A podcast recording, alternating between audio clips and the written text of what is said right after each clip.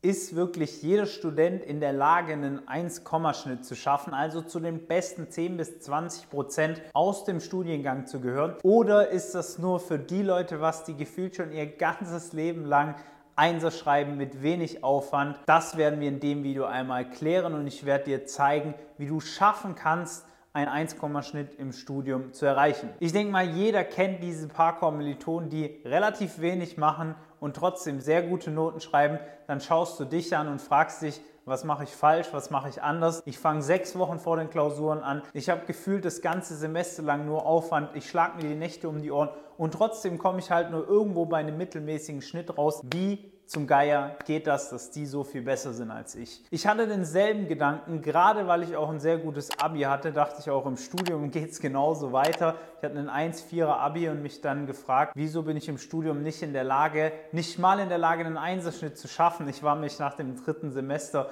bei einem Schnitt von 2,8. Ist in Ordnung, ist weder gut noch schlecht. Nichtsdestotrotz waren meine Ansprüche an mich immer höher und ich habe mich dann gefragt, wie kann ich es denn schaffen, bessere Noten zu schreiben? Und nach unzähligen Versuchen mehr lernen, früher anfangen, die Nächte sich um die Ohren schlagen und irgendwelchen Lerntechniken, die ich ausprobiert habe, habe ich dann irgendwann auch mehr oder weniger aufgegeben und gesagt, hey, ich bin einfach nicht schlau genug, ich bin nicht in der Lage dazu, einen Einserschnitt im Studium zu schaffen. Das ist halt anderen Studenten vorbehalten. Und genau hier ist dieser Denkfehler bei mir vorgekommen, dass ich dachte, man muss irgendwie schlauer sein als andere, um bessere Noten zu schreiben, was aber nicht so ist. Das Einzige, was man verstanden haben muss, ist, dass das Abitur und das Studium bezogen auf das Lernen relativ wenig miteinander zu tun haben. Das heißt, du brauchst komplett andere Lernstrategien für dein Studium, als du es noch im Abi gemacht hast, als es die meisten im Abi machen. Weil,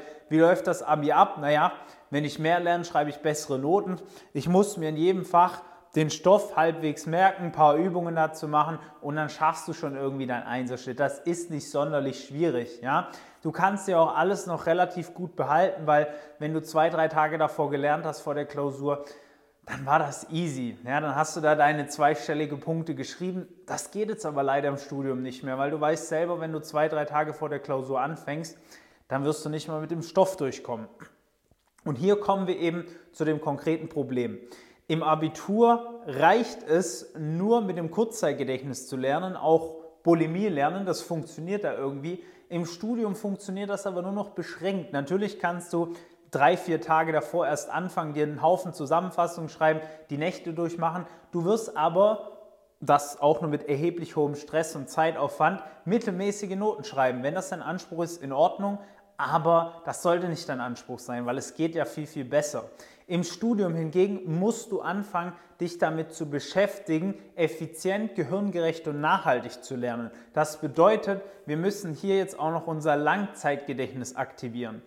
Du weißt sicher, dass wir ein Kurz- und Langzeitgedächtnis haben und das Abitur lässt sich sehr, sehr gut bestehen, nur mit dem Kurzzeitgedächtnis. Das, was ich gerade genannt habe, reinprügeln, auskotzen in der Klausur, danach wieder vergessen. Im Studium funktioniert das aber nicht mehr, weil die Stoffmengen verfünf- oder verzehnfachen sich sogar und du bist gar nicht mehr in der Lage, das aufzunehmen, wenn du kein fotografisches Gedächtnis hast und schaffst es einfach nicht, diese Infos so lange zu speichern. Ja?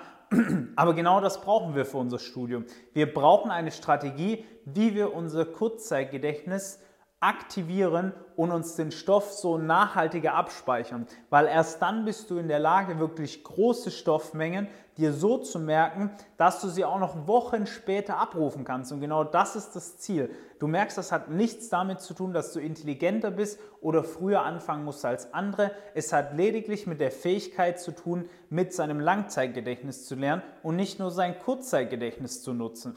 Und jeder Mensch hat ein Langzeitgedächtnis. Es kommt nicht darauf an, wie stark das ausgeprägt ist. Es kommt einzig und allein darauf an, ob du es benutzt oder nicht. Und das ist schon mal ein Riesenhebel. Du kannst natürlich jetzt sagen, wenn es so einfach wäre, dann wird es doch jeder machen. Aber die besten Lösungen sind meistens einfach. Schau doch das Handy oder den Laptop an. Er ist auch einfach zu bedienen und trotzdem ist es ein geniales Gerät. Ja? Die besten Sachen sind meistens sehr, sehr einfach. Und das ist auch die Lösung für dein Studium, dass du mit Leichtigkeit gute Noten schreibst, mit wenig Aufwand. Das haben wir jetzt schon bei über 100 Studenten bewiesen. Du kannst dich auch mal unter dem Video auf ein, auf ein kostenloses Gespräch bei uns bewerben. Dann zeigen wir dir, wie das auch individuell für dich leicht funktionieren kann. Und ich freue mich, wenn du nächstes Mal wieder einschaltest. Dein Valentin. Ciao.